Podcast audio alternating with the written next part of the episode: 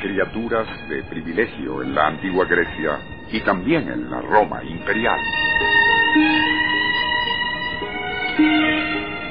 Drapeadas en iridiscentes túnicas blancas, eróticos maquillajes que resaltaban el exotismo de sus facciones y perfumadas cabelleras negras. Las Sanit presuntamente mediaban entre las deidades del bajo mundo mitológico y la estirpe humana.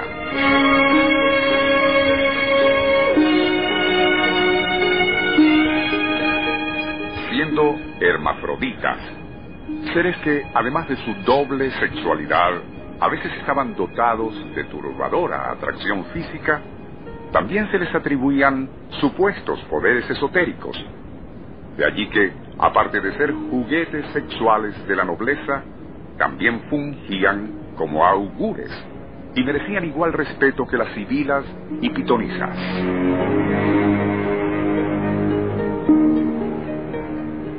Al oír lo anterior, algunos escuchas quizás imaginen que hemos estado describiendo a un transvestista o transformista, como se les conoce en nuestro país. Pero estos últimos, a pesar de sus actitudes feminoides y de vestir como mujeres, siguen siendo básicamente del sexo masculino. En cambio, los hermafroditas son seres únicos, quienes nacieron con los atributos sexuales tanto del hombre como de la mujer. Algo que, y como ya se dijo, cuando estaba acompañado por belleza física, les impartía un irresistible atractivo tanto para la nobleza griega como la romana en la antigüedad.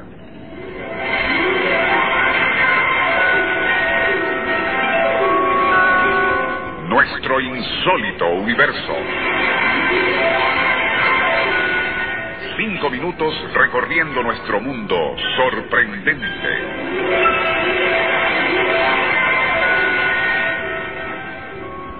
Científicos alemanes comprobaron en épocas recientes que el gran Paracelso, de quien ya hemos hablado en este programa varias veces, era un hermafrodita.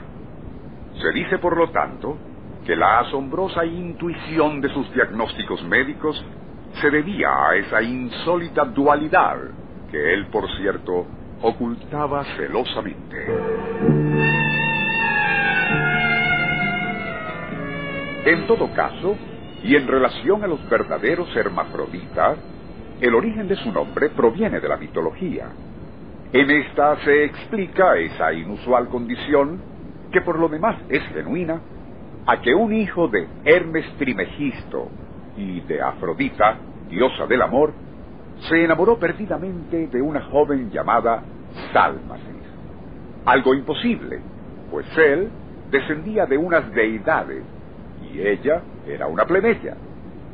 La solución del dios Zeus ante los ruegos de los amantes fue convertirlos en una sola persona, pero con los atributos sexuales tanto del hombre como de la mujer.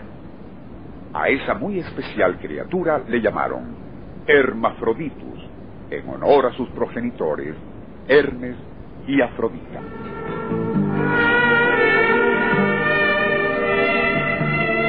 En el mundo real, si bien los auténticos hermafroditas son muy poco comunes, se conoce a los sanits, que si bien nacen con el sexo masculino, adoptan voluntariamente el rol femenino.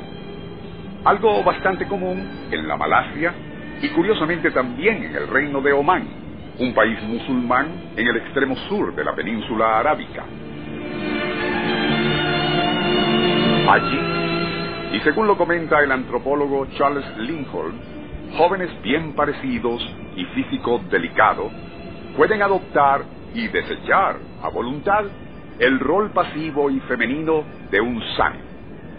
Pero si bien no son legítimos hermafroditas, muchos les atribuyen dotes precognitivas o tan intuitivas que además de solicitar sus favores sexuales, les consultan cuando deben tomar decisiones importantes.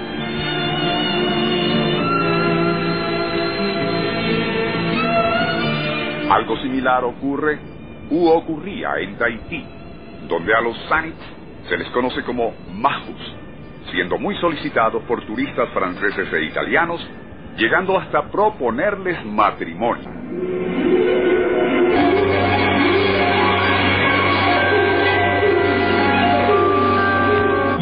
Insólito universo. Email insólitouniverso arroba unionradio.com.be Libreto y dirección Rafael Silva.